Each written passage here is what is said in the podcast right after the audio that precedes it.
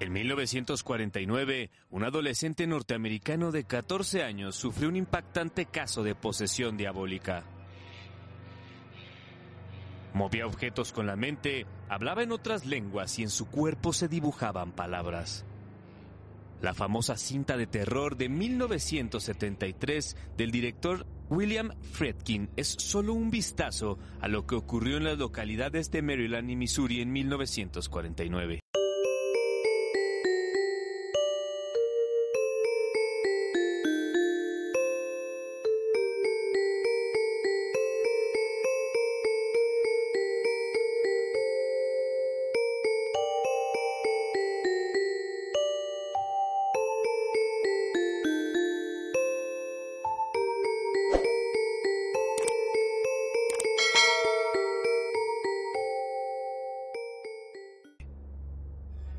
Conoce el caso que inspiró El Exorcista. Lo que pocos saben es que la historia tomada del libro del mismo nombre del escritor William Peter Blatty está basada en un caso real de posesión satánica que afectó a un adolescente de 14 años. El adolescente, a quien a la Iglesia Católica le dio posteriormente el seudónimo de Roland Doe para proteger su verdadera identidad, era hijo único de una familia de origen alemán y de creencias luterocristianas. Los extraños fenómenos comenzaron en enero de 1949 en la misma casa de Roland, cuando en el dormitorio de su abuela, un cuadro en el que se representaba Jesús apareció torcido y se movía como si alguien golpeara la pared tras él. Cuando el cuadro fue enderezado, se siguieron escuchando el chirrido de varios arañazos tras la pared. Los arañazos continuaron oyéndose durante 11 días y se detuvieron casualmente el día en que murió Harriet, una tía espiritista de Roland que le había enseñado a manejar el tablero Ouija. Cuando la mujer falleció, el adolescente habría intentado contactarla a través de la famosa y esotérica tabla. A partir de ese momento, se agudizaron los problemas. En la casa de Roland, quien había comenzado a volverse reservado y durante las noches tenía pesadillas en las que parecía hablar con alguien, se reanudaron los sucesos extraños. Los muebles comenzaron a moverse solos y muchos objetos comenzaron a levitar. El caso llegó a oídos de un reverendo local, quien no solo presenció estos fenómenos, sino que también vio cómo la cama del muchacho se sacudía sola. El religioso, sospechando que un poder maligno había invadido el cuerpo de Roland, se puso en contacto con un especialista, el sacerdote católico Albert Hughes, quien lo primero que hizo fue visitar al chico. Llevaba consigo una botella de agua bendita y unos cirios para iluminar la habitación, pero a poco de entrar, la botella con agua bendita explotó y las velas, al ser prendidas, lanzaron grandes llamaradas por el cuarto. Hughes de inmediato pidió autorización al arzobispado de Washington para practicar un exorcismo e internó a Roland en un custodiado cuarto de Georgetown Hospital, una institución dirigida por jesuitas y atendida por monjas.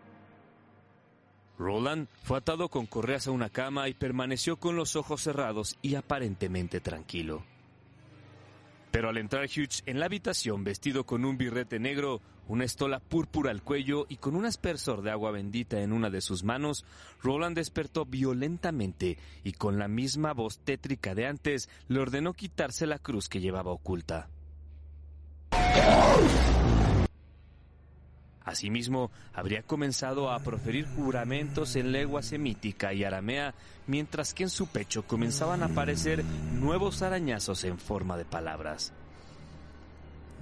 Roland logró herir al padre en el brazo izquierdo y tuvo que ser atendido.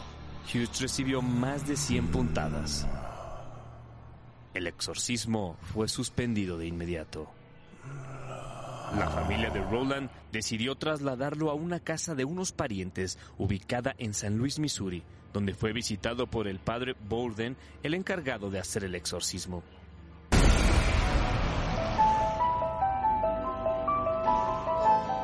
La noche del 16 de marzo comenzó el proceso.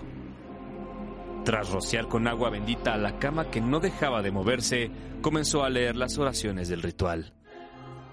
En el pecho de Roland apareció rápidamente la palabra Hell.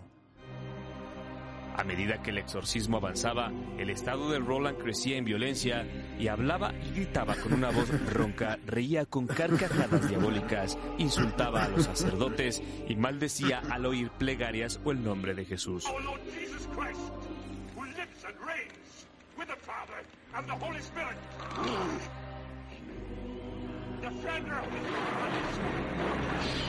Día 18 de abril, luego de que el joven fuera ingresado en el Hospital de los Hermanos de los Pobres de San Luis, se libró la última batalla contra el maligno.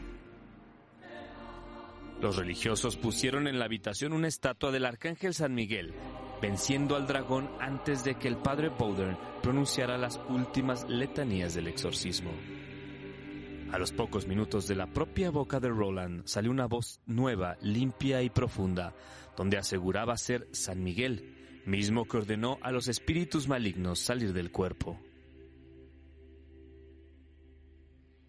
Se ha ido, dijo Roland, luego de sufrir extrañas contorsiones. Cuando Roland se marchó del hospital, su habitación fue clausurada con llave. En un cajón con llave permaneció el diario escrito por el padre, el cual solo fue dado a conocer en 1978 a nueve sacerdotes y 39 testigos, quienes firmaron un documento en el que afirman que el caso de Roland Doe fue un caso de posesión demoníaca auténtica.